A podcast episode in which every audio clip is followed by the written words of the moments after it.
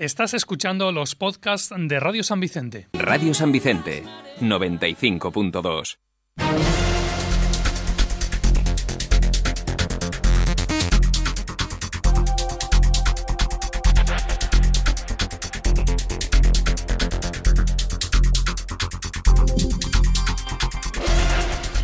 Y en el Ecuador del programa saben que es momento de avanzarles la actualidad informativa de esta jornada. Ana Ortiz, buenos días. Hola Loli, buenos días. Estaba pensando que siempre por estas fechas, cuando hablamos de educación, decíamos las mamás y los papás que tengan eh, niños o niñas que vayan a cumplir tres años durante este año. Bueno, ahora hay que decir que los de dos años también se pueden escolarizar y que el próximo curso habrá en San Vicente un total de seis aulas para niños de dos años. Y es que hoy la Consellería de Educación ha hecho públicas las fechas y el periodo de admisión telemática a través de la página web telematrícula.es está ya fijado. Será del día 20 al 28 de abril.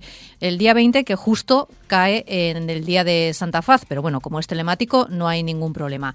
En cuanto a las fechas para eso y bachillerato, entre el 4 y el 12 de mayo ya tienen toda esa información colgada en nuestra página web y redes sociales luego la ampliamos en el informativo. De lo que tiene que ver con la pre-campaña electoral, el Partido Popular realizaba el sábado una convención local. Eh, el objetivo, dicen, era recoger ideas para incorporar en su programa de las municipales de mayo. Ya conocemos los cabeza de lista de eh, los seis partidos o formaciones que van a concurrir este próximo 28 de mayo a las elecciones, si no tenemos ninguna sorpresa, como pasó la otra vez, cuando se publiquen en el boletín oficial de la provincia.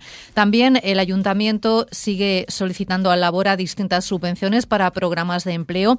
Si sumamos las que se piden a través del Explus y del EMCUJU, que es justo un programa para jóvenes menores de 30 y otro para mayores, serían un total de 38 puestos para los que se pide una subvención que supera el millón y medio de euros. Y también el Partido Popular que eh, critica que el equipo de gobierno haya, no haya pedido todas las subvenciones que podía al IBACE para la mejora de polígonos industriales. Dicen desde el PP que de los 3,2 millones que se podían solicitar, solo se han pedido 1.200.000. De momento, ese es el avance que podemos ofrecerles, el desarrollo de estas noticias y las que vayan llegando hasta las 2, se los contamos a esa hora en nuestro tiempo de la información junto con la previsión meteorológica. Con el veranito, 26 grados previstos, 26 grados que tenemos y calcada la previsión para mañana martes. Notaremos un descenso a partir del miércoles perdón, y nos quedaremos con 21 grados, aunque el fin de semana otra vez 23. Ahí estamos. Variabilidad y es que estamos a las puertas ya de la, de la primavera. Te dejamos seguir trabajando, compañera, y te escuchamos a las dos. Que tengas un buen día. Buen programa. Gracias.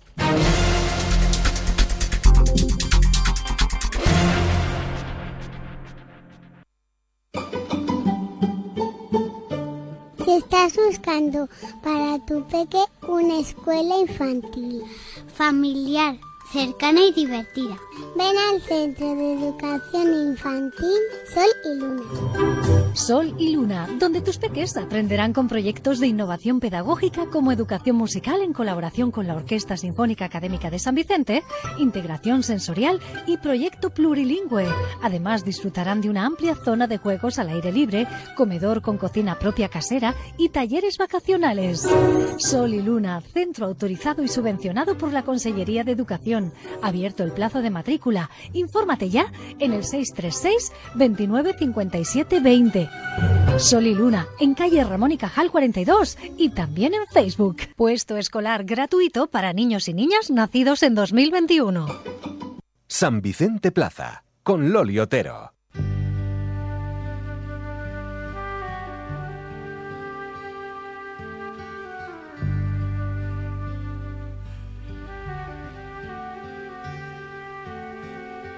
Temps fa temps hi havia vostè, mestre,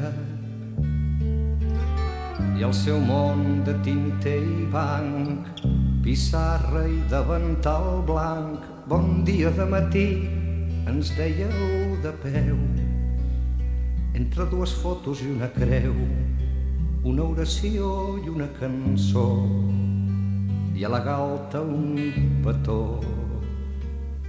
Bon día, maestra, maestra. El pasado viernes eh, se despedía de sus compañeros, de su alumnado, de la comunidad educativa, aunque creo que con un hasta siempre, Marisa Alonso, quien fuera en los últimos 15 años directora del Centro de Educación Infantil y Primaria Victoria Kent. Hoy es el primer día de su nueva vida y queremos compartirlo también con ella. Marisa Alonso, muy buenos días. Hola, buenos días.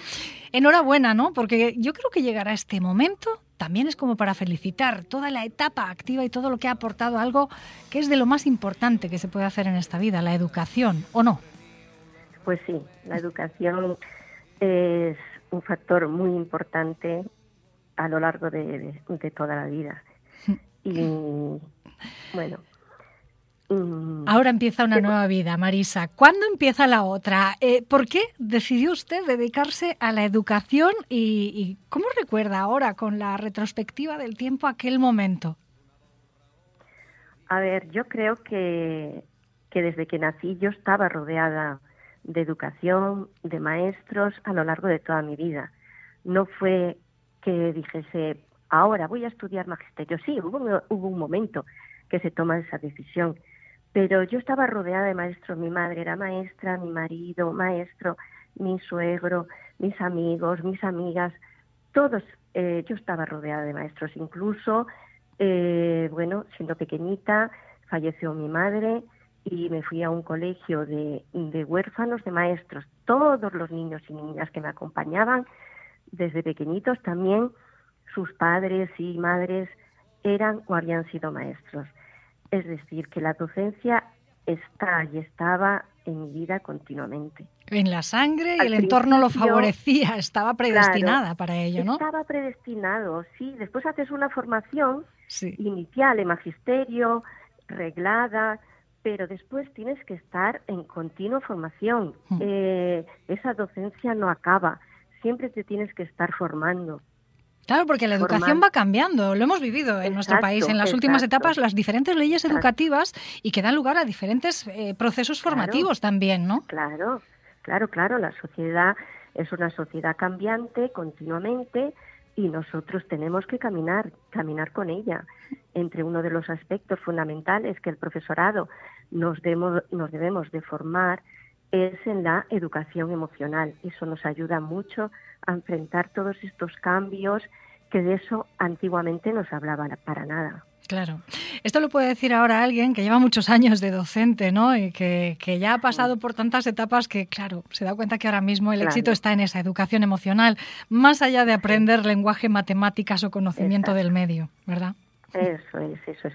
Eso es fundamental, pero esta educación, la educación emocional, que el niño sepa reaccionar ante esos conflictos, que se sepa gestionar sus emociones, eso eh, debemos también de enseñarlos para que así aprenda a enfrentarse, si es que sería la, la, palabra más adecuada, a esas frustraciones, esas cosas que se va a encontrar en la vida. Y con esta educación emocional les ayuda. Y el profesorado del centro, del centro de Victoria Kane, fue uno de los primeros, eh, una de las primeras formaciones que se hicieron en el colegio. Hay muchos maestros que están formados. En educación emocional, se lo iba a decir que esto fue una de las cosas que ha dejado huella en este colegio, en el Victoria Ken de nuestra localidad, porque también ha sido referente de ese proyecto de patios inclusivos, ¿no? De, que la docencia no solo se da en las aulas y durante el horario de clases, que los descansos, los recreos también cuentan y no solo lo que pasa en clases, sino lo que pasa en el patio. Eso, es, es. Es muy importante el contexto, dónde se mueve el niño dónde aprende. Eh, no es solamente aprende en la clase, hay que, hay que cuidar los patios, hay que cuidar el comedor, hay que cuidar los pasillos, hay que cuidar las relaciones, eh, hay que ser amable, hay que mm, ver al niño un poco más allá. Mira, eso me lo enseñó también, tuve una formación, tuve la suerte, gracias a un hermano que me dijo que, oye, voy a hacer un curso de Waldorf, pero si no puedo, ¿quieres ir tú? Y fuimos mi, mi marido y yo y ahí también me enseñaron a ver el niño, el niño, otra mirada más, mm. más allá, no solo lo que vemos, no solo, no solo esa, esa mochila que puede traer, eh, en fin, mm, todo, y ver también, no solo ver, sino qué me está enseñando a mí, qué me está pidiendo, mm. qué me dice este niño. Qué importante no, eh, percibir todas esas cosas. A lo largo de cuántos años ha estado ejerciendo Marisa? Pues ejerciendo, ¿te refieres a como maestra?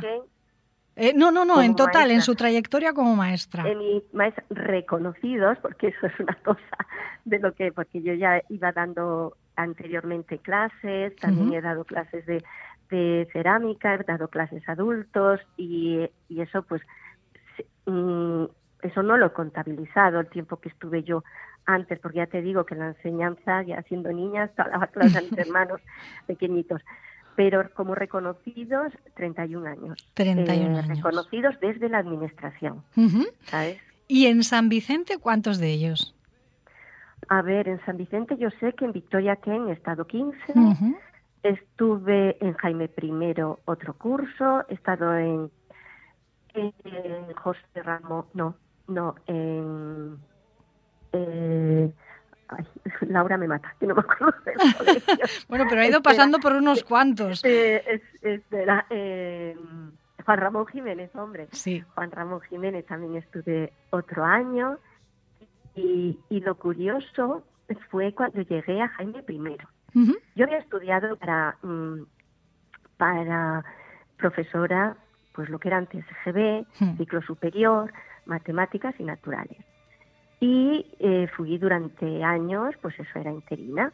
Pero llegué a Jaime I, eso tengo que agradecer a compañeras porque ahí estaban haciendo el proyecto curricular de infantil hmm. y me emocionó y dije, aquí está la esencia, aquí está lo bueno en infantil eh, donde se crea la personalidad, donde, en fin, que me emocioné y dije, esta la mía. Y entonces ya fue cuando me preparé las oposiciones, porque antes no había tampoco para infantil, ¿eh? Entonces eh, hice la formación de infantil, me presenté infantil y, y bueno, me, me encantó.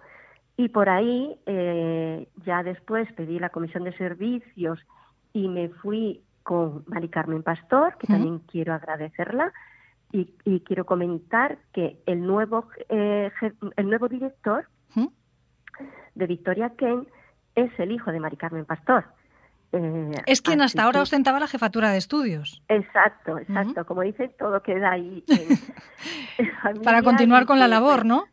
Para continuar con la labor y, y Mari Carmen también me ayudó me ayudó mucho. Recuerdo con el inspector que me, yo le iba y le preguntaba. Claro, yo empecé, eh, empecé allí, fíjate, empecé con, yo mm, empecé de comisión de servicios con Mari Carmen, ¿vale? Crean el colegio de José Ramón García Antón, Mari Carmen se va, yo pensaba irme con ella, pero había que crear otro centro debido a la cantidad de, de niños que había en San Vicente.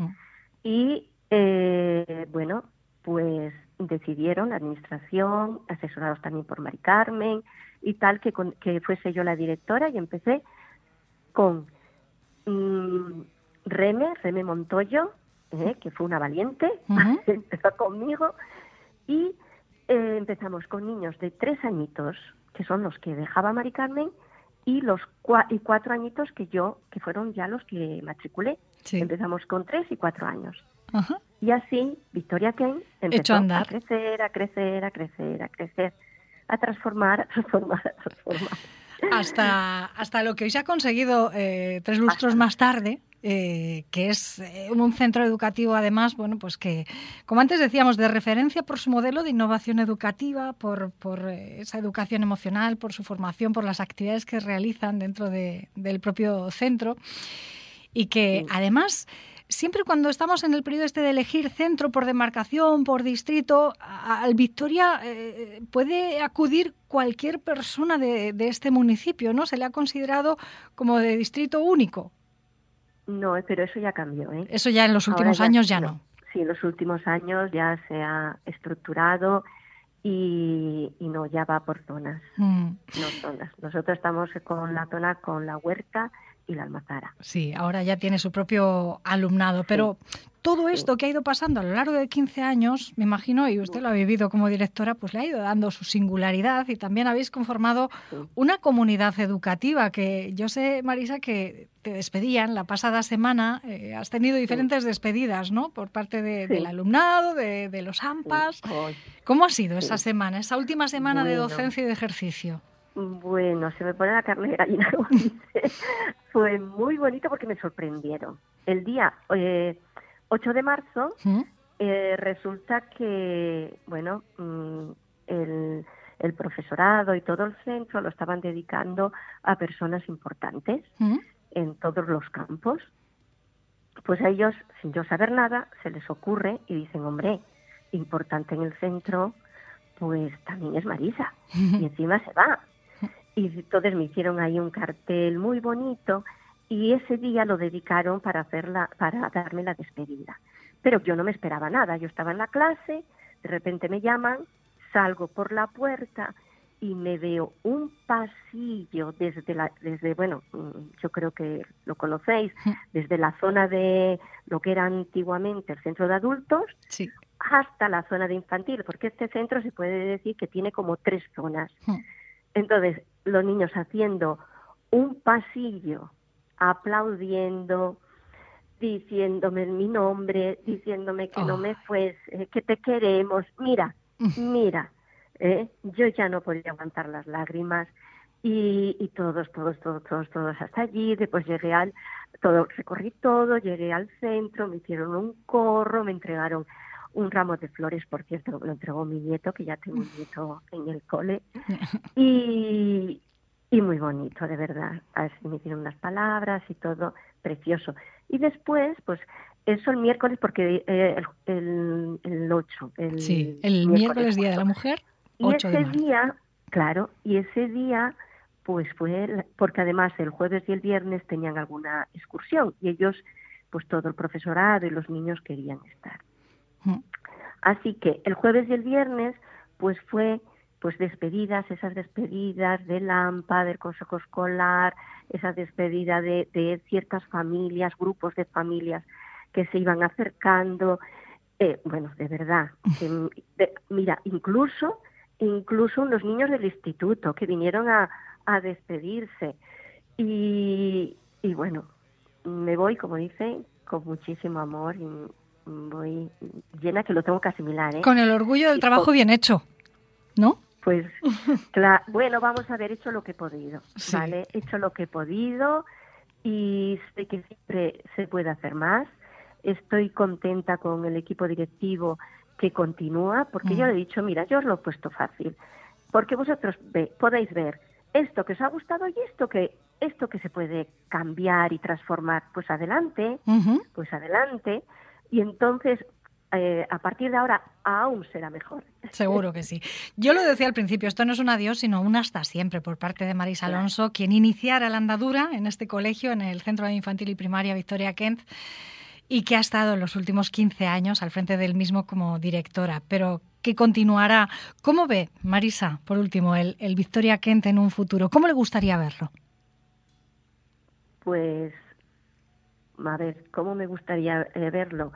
Pues es un, un centro que, que continúa, que continúe con la, con el aprendizaje de lo que estamos ah, diciendo, eh, de, de una enseñanza inclusiva, de una enseñanza de calidad, de una enseñanza que tenga en cuenta las inteligencias múltiples, de la educación emocional, y una, un centro moderno, un centro adaptado a la, a la sociedad actual, cambiante, en fin, diría muchas cosas. un lugar del que salgan personas, ¿no? Que al final ese es el objetivo de la educación. Exacto. Formar personas. personas.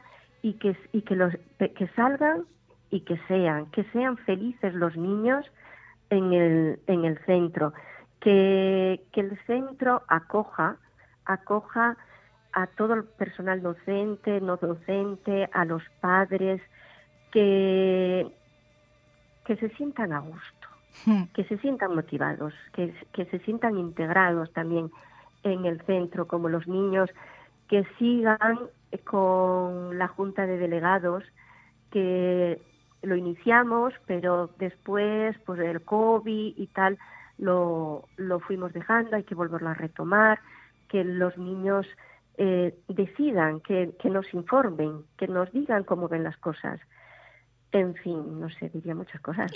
La veo, además es que habla todavía en presente, que cuesta ¿eh? desvincularse de esa etapa activa. Hoy ha sido su primer día eh, de no ir al colegio y de no tener que seguir esa rutina y esos horarios, pero poco a poco seguro que la vida todavía tiene para muchas cosas más, porque antes, ya lo decía ella, de ser profesora o maestra en propiedad y con reconocimiento de sus méritos, ya lo era. Seguro que después de esto no se jubila nadie. Es tan vocacional el trabajo de la educación que lo seguirá siendo hasta el final de sus días.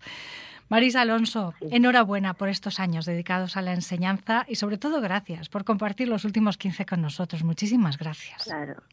Un abrazo. Quiero, quiero un momento agradecer, quiero agradecer a toda la comunidad educativa el apoyo y confianza que han tenido también quiero agradecer a la Concejalía de Educación, todas las concejalas que han pasado, que nos han ayudado, Feli, Begoña, Isabel, a la Inspección Educativa, a Rosbel, a Pablo Ortega y sobre todo a las familias, a los niños que siempre eh, me han demostrado mucho apoyo y cariño.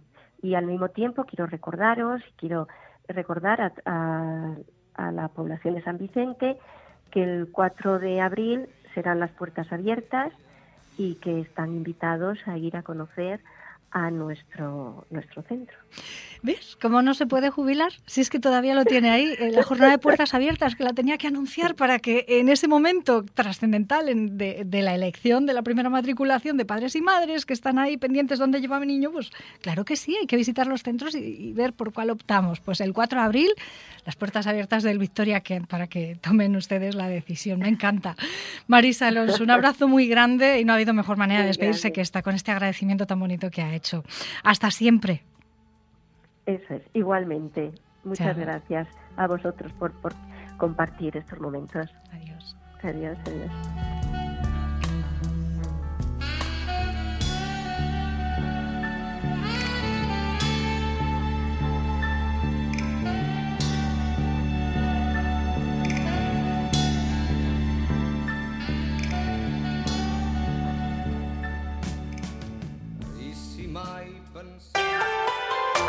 Estás escuchando Radio San Vicente 95.2 FM.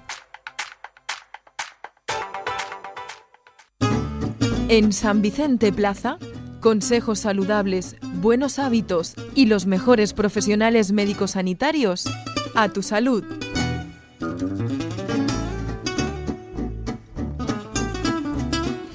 También las mejores asociaciones o las más destacadas que velan por nuestra salud, porque hoy quiero presentarles a AGAF, que es una asociación de ámbito nacional para el apoyo de afectados de glaucoma y familiares. Eh, como asociación de pacientes velan por los intereses y necesidades de los afectados por esta enfermedad y sus familias, pero también hacen una gran labor eh, divulgativa para la prevención de una enfermedad silenciosa que hoy queremos poner de relieve y como protagonista el glaucoma, nuestra salud visual. Tengo la suerte de contar con la presidenta de AGAF, de esa Asociación de Glaucoma, eh, Delfina Balonga. Muy buenos días y gracias. Buenos días, ¿qué tal? Muy buenas. Gracias por atendernos porque yo creo que, que, no se habla tanto del glaucoma, sin embargo es algo que tiene una altísima incidencia, una altísima prevalencia, no solo por los pacientes ya diagnosticados, sino por la cantidad de ellos que pueden tenerlo o podemos tenerlo sin, sin saberlo, ¿no? ¿Qué es el glaucoma? Vamos a explicarlo primero. Bueno, el glaucoma es una degeneración del nervio óptico. Básicamente es eso. Es una degeneración del nervio óptico. Eh, eh, para eh, los factores que concurren en esta degeneración del nervio óptico son varios, mm. pero desde luego sobre el que se actúa y el más conocido es la presión intraocular. Es decir, eh, el ojo tiene una serie de estructuras que segregan un líquido que es el encargado de humedecer el ojo. Entonces, cuando cuando ese líquido no se puede drenar, porque claro, ese líquido tiene que estar cambiando continuamente, se está segregando continuamente líquido y se está drenando continuamente hacia el torrente sanguíneo, cuando esos canales de drenaje no funcionan, en el ojo se acumula un montón de, agua, un montón de líquido, y entonces es lo que se llama presión intraocular alta. Eso presiona las estructuras del ojo y entonces eh, degenera el nervio óptico. ¿vale? Entonces, el glaucoma no es presión intraocular, sino eh, degeneración óptica, porque hay glaucomas que cursan con una presión intraocular normal. Lo que ocurre es que el nervio óptico no, no tolera, no resiste ni siquiera esa presión que no es mm, de por sí elevada y estos glaucomas son complicados y son difíciles de diagnosticar. Pero por eso decimos que el glaucoma no es presión intraocular, sino que es eh, degeneración óptica. Claro, es una enfermedad degenerativa, por tanto deduzco, y, como tal que avanza poco a poco y sin darnos cuenta. Por ello, eh, hay personas diagnosticadas de ello, pero casi en sus fases más terminales, ¿no? Porque aparentemente los síntomas eh, cuesta reconocerlos. Claro, es que no, no tiene síntomas, el único síntoma es que poco a poco se empieza a dejar de ver como antes. Y el cerebro además se va acostumbrando a tener zonas que no ven o a tener mm, dificultades y de alguna manera los ojos se adaptan a esa falta de visión. Entonces, ¿qué pasa? Que muchas veces, cuando sobre todo solo sucede en un ojo, pues a veces vemos con el otro y entonces el que no ve, pues es que prácticamente no nos damos cuenta de que está perdiendo fibras nerviosas y está perdiendo perdiendo visión. Y claro, por eso es tan peligroso, porque como no tiene unos síntomas... A ver, hay glaucomas que sí tienen síntomas, algunos, que no son tan comunes, ¿no? Y hay algunos glaucomas que avanzan muy rápidamente. Entonces estos glaucomas sí que dan, dan la nota enseguida, ¿no? Pero hay glaucomas que no. El glaucoma más común es el que no tiene tiene muy pocos síntomas, no tiene más que eso, el, el síntoma de que cuando uno se quiere dar cuenta pues ven mucho menos y eso es irreversible, eso es irremediable. Claro, la peor parte de esto es esa, que cuando se da cuenta ya es demasiado tarde. Y una de las fatales consecuencias que tiene el glaucoma es la ceguera. Le llaman por eso ceguera silenciosa, ¿no? Porque va avanzando poco a poco sin darnos cuenta, pero llega un momento que, que esa calidad de visión que hemos perdido es irrecuperable. Sí, efectivamente, sí, sí. Claro, y si, si uno no no trata el glaucoma, no lo trata, o por ejemplo, no respeta el tratamiento que le pone el médico, ¿Mm? que eso hay muchos casos, parece que no, pero sí, pues cada vez se va viendo menos, cada vez se va viendo peor, cada vez se va teniendo más degeneración óptica, se van perdiendo fibras nerviosas y visuales, y entonces, ¿qué pasa? Pues que eh, podemos llegar es que el glaucoma puede llegar a la ceguera perfectamente si no se le hace caso y si no se le trata. Y si no a la ceguera, sí a muchas dificultades para la visión, como antes nos ha dicho, ¿no? La visión en túnel o que se que, la, aparezca como torcida, distorsionada, que no nos permita ni siquiera leer a determinadas edades o estadios de, la, de la enfermedad. Eh, ha hablado de tratamiento. ¿Hay tratamiento para el glaucoma, para corregirlo o, o simplemente para frenarlo o atenuarlo? Simplemente para frenarlo o atenuarlo. Por ahora, la corrección del glaucoma no existe porque cuando se pierden fibras nerviosas, fibras neuronales, no, no hay arreglo. Por ahora no hay arreglo. Hasta que las, los tratamientos con células madre no avancen mucho, pues eh, regenerar el nervio óptico es imposible, ¿no? Pero sí hay un tratamiento para, hay un tratamiento para frenarlo, claro. Hay, bueno, uno no, hay muchos tratamientos para frenarlo. Que una vez detectado, ¿no? Pueden dejar en ese estadio la, la enfermedad y el deterioro de los nervios ópticos. Efectivamente, efectivamente. Es que se puede dejar en un estado inicial si realmente somos, vamos, somos buenos y vamos al médico o nos lo pillan rápidamente, nos lo pillan precozmente, ¿no? Nos lo dicen, mira, mira, te pillan una goma. Pues verdaderamente lo que hay que hacer es seguir los tratamientos y entonces el glaucoma puede pasarse años y años en un estadio muy estacional, ¿no? Muy y claro, eso es lo, de lo que hay que concienciar a la gente, de que siga los tratamientos que le ponen, claro. Eh, yo creo que incluso antes, que de manera preventiva se haga las revisiones oftalmológicas correspondientes, ¿no? Porque a partir de qué edad eh, podría debutar o deberíamos estar un poquito más pendientes de si tenemos, no tenemos, cómo está esa presión intraocular para que pueda derivar o no en glaucoma. Pues A ver, la edad es muy variable, es muy variable porque además hace años se pensaba que era una enfermedad de personas mayores nada más y ahora cada vez tenemos más personas jóvenes que les debuta un glaucoma, ¿no? Quizá no el más frecuente, el de ángulo abierto quizá es más de personas mayores, pero sí es cierto que a partir de los 40 años, sobre todo si se tienen determinados factores de riesgo, por ejemplo, si uno es diabético, por ejemplo, si uno tiene hipertensión arterial, por ejemplo, si uno está en tratamiento con corticoides o con ansiolíticos muy fuertes, eh, y sobre todo si uno tiene antecedentes de glaucoma, pues hombre, a partir de los 40 años hay que hacerse una revisión cada dos años y según nos vayamos haciendo mayores, pues hay que hacerla con más frecuencia. Cada año hay que hacerse una revisión, aunque no tengamos síntomas de glaucoma. Es que a veces no nos damos cuenta y luego lo bueno y lo bonito es diagnosticar un leve problema en las fibras ópticas sin que la persona se dé cuenta siquiera porque ni siquiera ni siquiera eh, afecta a su vista, pero ya lo tiene, ya tiene una degeneración óptica. Entonces se pone un tratamiento y probablemente ese glaucoma no avanza o avanza mucho más lentamente. ¿Y en qué consisten esos tratamientos, Delfina? ¿Son farmacológicos? ¿Es una intervención quirúrgica? ¿Son colirios? Bueno, hay de todo, hay de todo. Se suele empezar por colirios, se suele empezar por mm, gotas que mucha gente se le ponen, le prescriben gotas y como ellos no notan muy ostensiblemente que ven, que no ven y piensan y las gotas no les van a, dar más vista, sino que les van a parar la enfermedad, lo que piensan es que no, no sirve para nada. Y, abandonan el tratamiento. La dejan en la mesilla de noche y no se las ponen. Claro, si no se las ponen, cada vez hay más deterioro de fibras ópticas porque, eh, bueno, pues el glaucoma avanza, ¿no? Porque la tensión eh, subirá seguramente y afectará a la a la papila óptica, ¿no? Entonces, eh, claro, mm, hay tratamientos eso farmacológicos ¿no? y, con colirios. Y luego cuando se ve que los colirios no hacen nada o el glaucoma está en un estadio muy avanzado entonces se opta por la operación quirúrgica. Que hay varios tipos de operación quirúrgica luego también hay láseres en fin. Hay hoy en día los médicos tienen muchas opciones terapéuticas para el glaucoma. Hay varias opciones y cada uno elegirá eh, eh, adecuada a cada casuística y a, cada persona. Pero en el caso de tratamiento farmacológico y sobre todo ya tanto con los colirios como con las pastillas, eh, principal, insisten ustedes, en seguirlo al pie de la letra. Notemos o no cambios, porque es que no vamos a notar cambios, sirve para frenarlo, como bien ha dicho, pero también informar ¿no? de este tratamiento si nos van a intervenir de cualquier otra enfermedad o si tenemos que atender a cualquier otro tipo de consulta.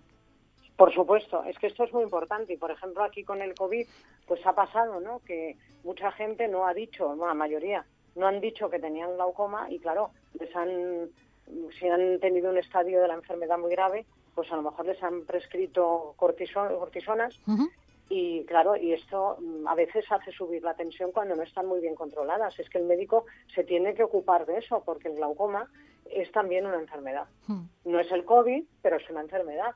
Y desde luego tú puedes salir muy bien del COVID, pero si resulta que luego tienes un empeoramiento en tu capacidad visual, y vamos, tenemos socios que incluso a partir del COVID han tenido que someterse a una operación quirúrgica porque, porque les ha subido la tensión tanto y les ha deteriorado tanto el nervio óptico que han tenido que tomar medidas mucho más mucho más expeditivas y, bueno y, tener que operarles no cuando antes no eran pacientes de cirugía sino que eran pacientes de gotas simplemente no pero claro ante un empeoramiento tan grande pues pues han tenido que operarles no esa es la cuestión en este caso, y si hoy queríamos poner de relieve esta enfermedad, que como bien ha dicho Delfina lo es, es una enfermedad eh, crónica, además crónica. Sí, sí, ¿eh? crónica y degenerativa. El, glaucoma no se cura, no se cura. Claro, el tiempo juega a nuestro favor. Cuanto antes se detecte, antes podemos intervenir para que no avance. Por ello,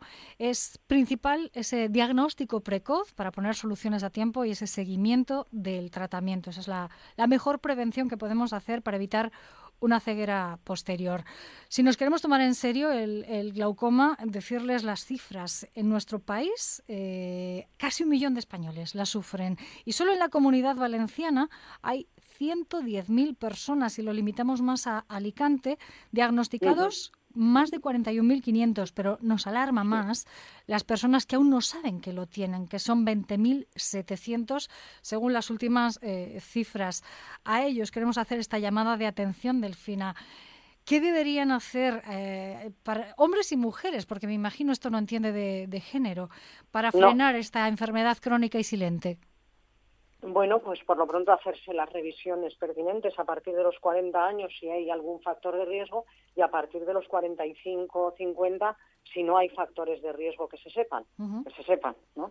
Eh, bueno, eh, es, hacerse revisiones, porque es que el único que lo puede detectar es un oftalmólogo viendo el nervio óptico, haciendo un fondo de ojo y viendo el nervio óptico. Es que es lo único. Luego, claro, está también la, tomar la presión intraocular, pero no solo y hacer, luego ya hacen campimetrías, pero no solo. Es decir, lo importante son estas dos cosas. Eh, que el oftalmólogo mire el nervio óptico y vea cómo está la papila óptica, porque eso se ve enseguida, se ve cuando está, eh, iba a decir una, una cosa muy coloquial, ¿no? Pero bueno, así cuando está grisácea y apagada, a cuando está con un color rosáceo, que está sana, que está bien, eso un oftalmólogo experto lo ve y luego tomar la presión intraocular para ver si es un glaucoma, eh, si la papila óptica está mal y, la presión intraocular es alta, pues está claro que dónde hay que incidir. Si la presión intraocular no es tan alta, pues también hay que incidir con gotas, pero inmediatamente, si no baja, eh, pues a lo mejor hay que hacer una intervención quirúrgica. Pero vamos, lo que hay que hacer es ir al, oftalmólogo eh, cuando, cuando corresponde. Es decir, de 40 a 50 años, aquí hay que hacerse revisiones de, de, oftalmología para ver y detectar si uno tiene un glaucoma. Porque esto un óptico no lo detecta. ¿eh? Claro. Un óptico no lo detecta. el óptico puede detectar la presión intraocular, pero ver la papila óptica no. Oftalmólogo es el, médico que se refiere a la salud de, nuestra, de nuestros ojos y de nuestra visión. Por ello, será quien, aparte de tomar la tensión intraocular, vea la calidad y el estado de nuestro nervio óptico. Y me quedo con ese consejo de la, de la presidenta de la Asociación de, de Glaucoma. Eh, revisión a partir de los 40 cada año, cada dos años, y así podremos frenarlo a tiempo, porque como decía una antigua campaña de salud visual, tenemos dos ojos para toda la vida y cada vez la esperanza de vida es mayor, pero vamos a disfrutarla con calidad. Eh, sin perder la visión. Sí, además precisamente porque la esperanza de vida cada vez es mayor, cada vez se detectan en personas mayores más glaucomas. Entonces, claro, hay que tener mucho cuidado porque además las personas mayores tienen dificultades para ponerse las gotas, tienen dificultades para asumir una pérdida visual. Claro, esto es es ya una problemática muy específica, ¿no? La de la gente mayor. Realmente es verdad, pero es verdad, hay que hay que hay que prevenir un poquito cuando uno es más joven. Hay que intentar frenarlo antes de que llegue a peores consecuencias. Eso es. Delfina Balonga, presidenta de AGAF, de la Asociación de Glaucoma para Afectados y Familiares. Gracias por aportarnos esta información y, consejos. Ha sido un placer charlar con usted. Muchísimas gracias. Muchas gracias a vosotros. ¿eh? Muchas gracias. Buenos días. Mediterráneo, vintage, mediterráneo, urbano, clásico, rústico. Toda la variedad de estilos en la mueblería. Encontrarás marcas nacionales e internacionales y las últimas tendencias. Además, puedes financiar tu compra y pagar poco a poco sin intereses. ¿Cuál es tu estilo de muebles? Encuentra tu estilo en la mueblería. Avenida de Novelda 273, Alicante. Estás escuchando Radio San Vicente 95.2 FM.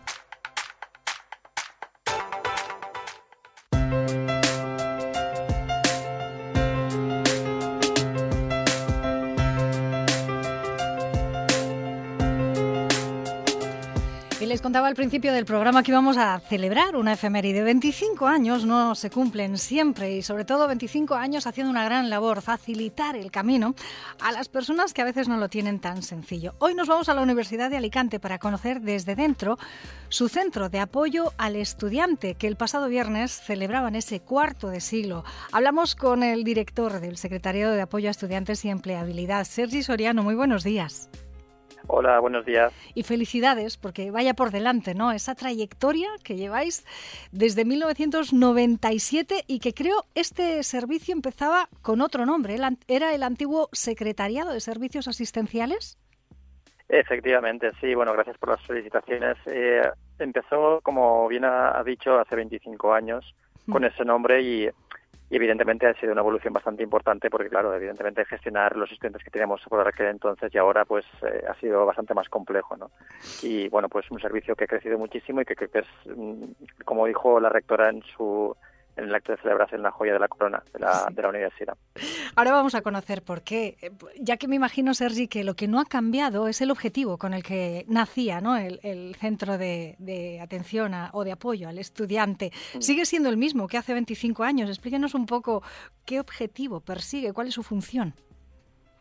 Sí, e, e, eso es. El espíritu inicial no ha cambiado, es exactamente el mismo. Se ha cambiado evidentemente la, forma de gestionarlo, que ahora está todo mucho más informatizado. Pero bueno, el espíritu es que mm, la educación tiene que llegar a todo, todos los estudiantes, eh, con o sin discapacidad. Entonces, por aquel entonces, Agustín Bueno, que fue, el, digamos, el, ideólogo de este, de este centro, se dio cuenta de que los estudiantes con discapacidad estaban en desventaja con el resto de sus compañeros a la hora de de adquirir los conocimientos básicos en el mundo universitario.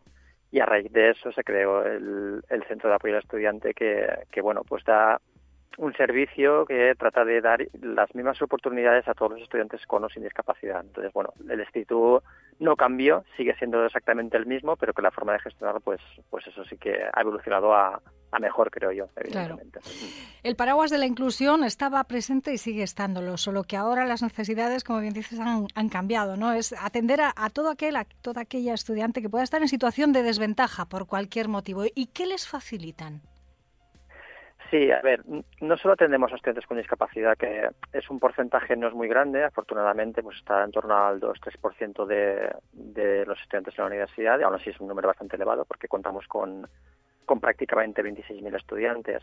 Pero aparte de eso ofrecemos eh, otros servicios que eh, también está eh, en manos del resto de estudiantado, ¿no? como por ejemplo atención psicológica, estudiantes que por diferentes motivos necesitan apoyo o una atención psicológica, disponemos de tres psicólogos que, que les pueden ayudar.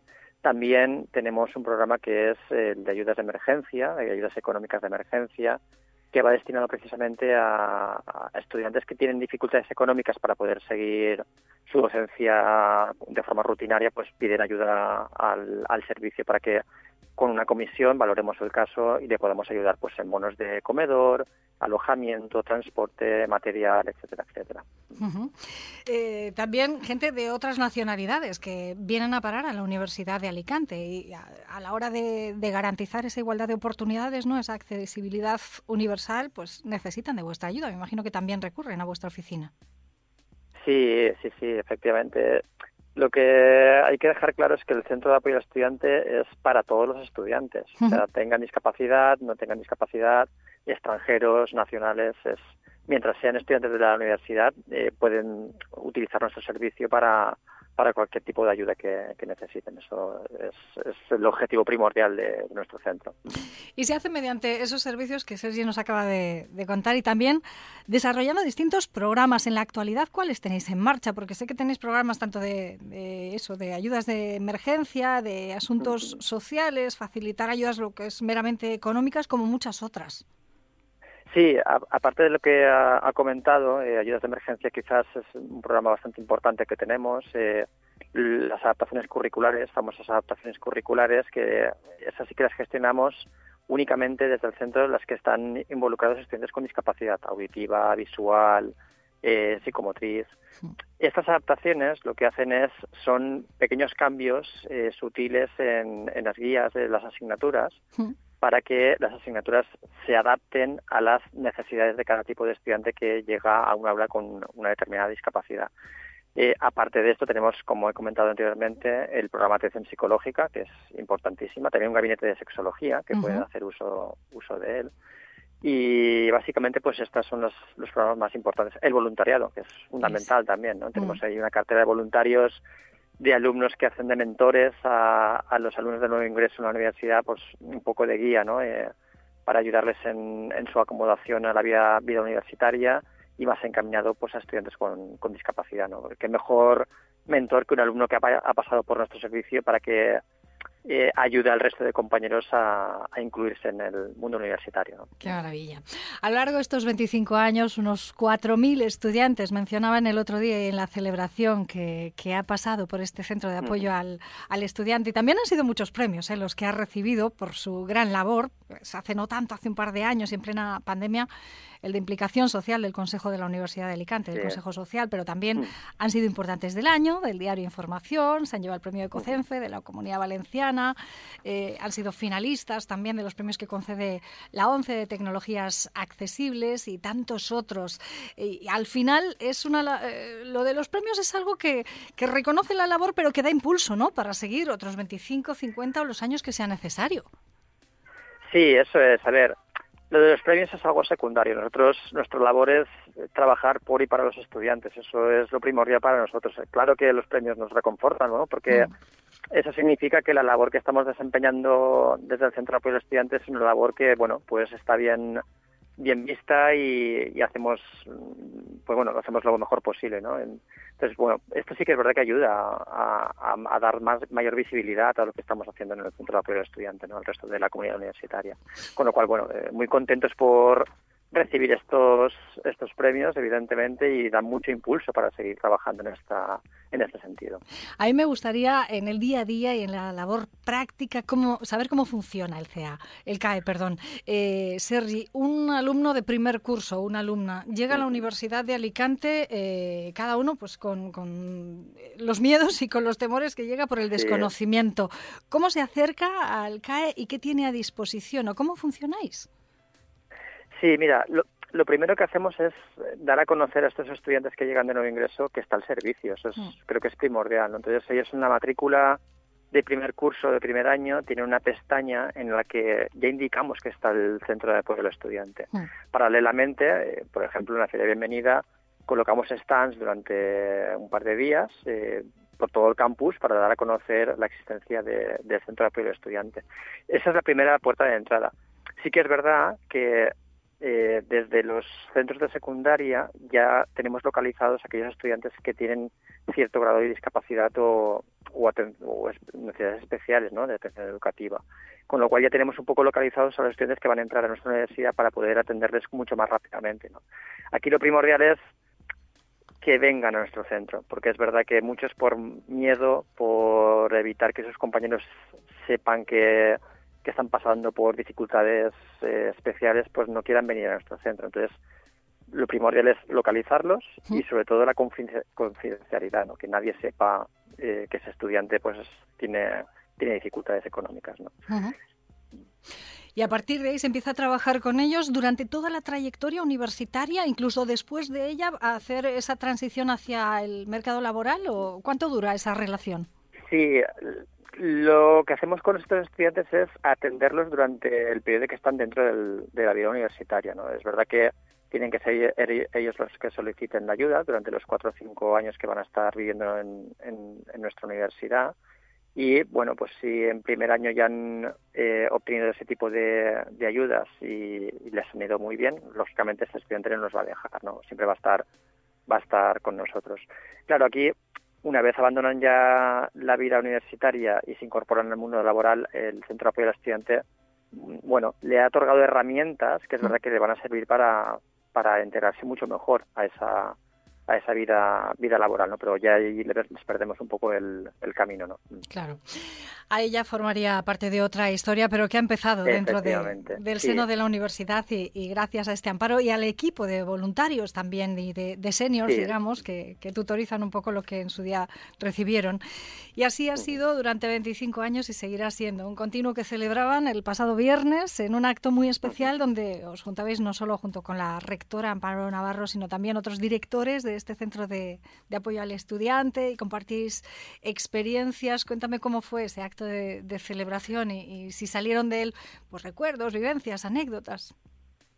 Sí, a ver, la verdad, el acto fue muy emotivo. La verdad es que contamos con la presencia de Agustín Bueno, que fue el fundador del, servicio, mm. con los antiguos eh, directores que me precedieron, o Pepi Parreño, agradecerle también su labor durante ocho años al centro de, al frente del servicio Antonio Muñoz, claro que sí, porque también pues eh, allanaron el camino, ¿no? Yo he heredado el servicio apenas hace un par de años y la verdad es que el trabajo más duro ya estaba hecho. Y me he encontrado un servicio mucho más rodado, con todo eh, gestionado y evidentemente pues trabajar así es, es muy fácil. ¿no?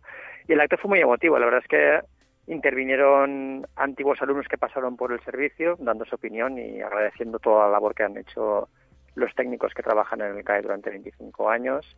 Eh, el discurso de la rectora muy emotiva, la vicerrectora también, vamos, eh, fue estupendo, fue un acto muy, muy emotivo. Qué bonito. Se quita mérito, Sergi. Yo estaba leyendo aquí, de a ver si me han fallado las cifras de, de los diferentes eh, directores que han pasado por este servicio. Y a Sergi le tocó desde el año 2020, año de la pandemia, de los confinamientos sí. y de las adaptaciones de la educación online en casa y a- hacia un territorio desconocido. Y después, una vez que se volvían a abrir las aulas, ¿no? Pues de otras limitaciones de, de aforo y de otras medidas sanitarias que me imagino que desde el CAE también hubo que tener en cuenta. Sí, bueno, esa época le tocó más a mi, a, a la antigua directora, a Pepi Parreño, porque Sí. yo justo entré el año siguiente como director del servicio y ahí la, la presencialidad ya habíamos vuelto a las aulas, ¿no? Pero fue Pepi la que, la que tuvo que lidiar con, con toda esa, esa problemática y lo hizo de forma excepcional y bueno, pues al final es muy curioso, pero es lógico que la, la atención psicológica durante ese periodo pues eh, aumentó muchísimo, ¿no? Y bueno, pues ahí los técnicos junto con Pepi que, que estuvo al frente pues atendieron perfectamente a los estudiantes que, que requerían del servicio, ¿no? Hubo que lidiar con genial. ello y seguir adelante. Oye, que nos ha encantado, Sergi, conocer eh, otra de las áreas de nuestra vecina, no, nuestra integrada Universidad de Alicante, que su campus está aquí en nuestro municipio y forma parte, por tanto, de nuestra actualidad. Y de ella hablamos muchas veces de los grados, de las titulaciones y de lo académico, pero también de sus servicios como este, y más cuando cumplen 25 años de, de éxito, porque han ayudado a muchísima gente, pues había que destacarlo. Así que le agradezco al director del Secretariado de Apoyo a Estudiantes y Empleabilidad de, de este servicio de Sergi Soriano que haya tenido unos minutos para con nosotros y para con nuestros oyentes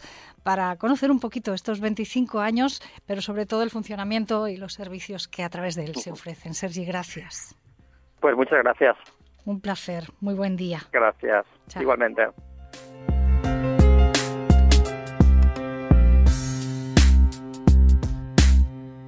San Vicente Plaza, con Loli Otero.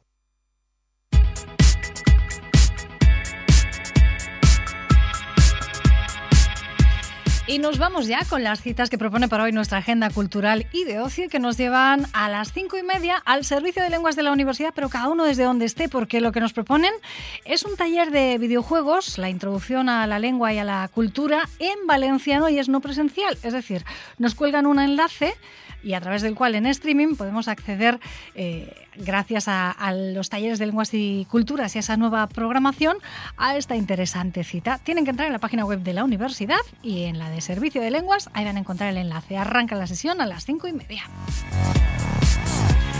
De manera presencial a la misma hora tenemos el inicio de la fiesta de la guitarra de Alicante, un recital a cargo de Rodrigo y Cody, estudiantes del máster de guitarra clásica de la universidad en la Biblioteca Virgen del Remedio de Alicante.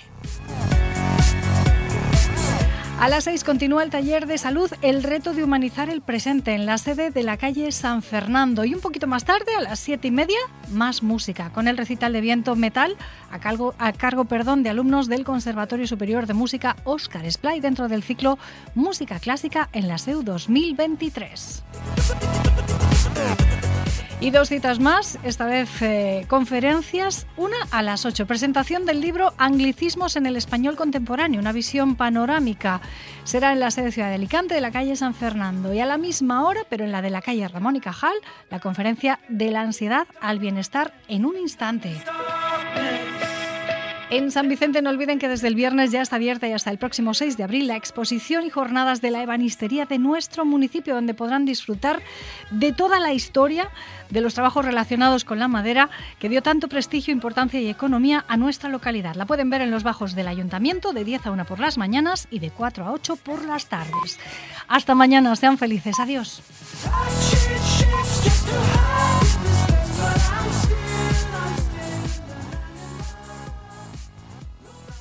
Gracias por escuchar o descargar nuestros podcasts. Síguenos en la 95.2 y en www.radiosanvicente.com o en nuestra aplicación para dispositivos móviles.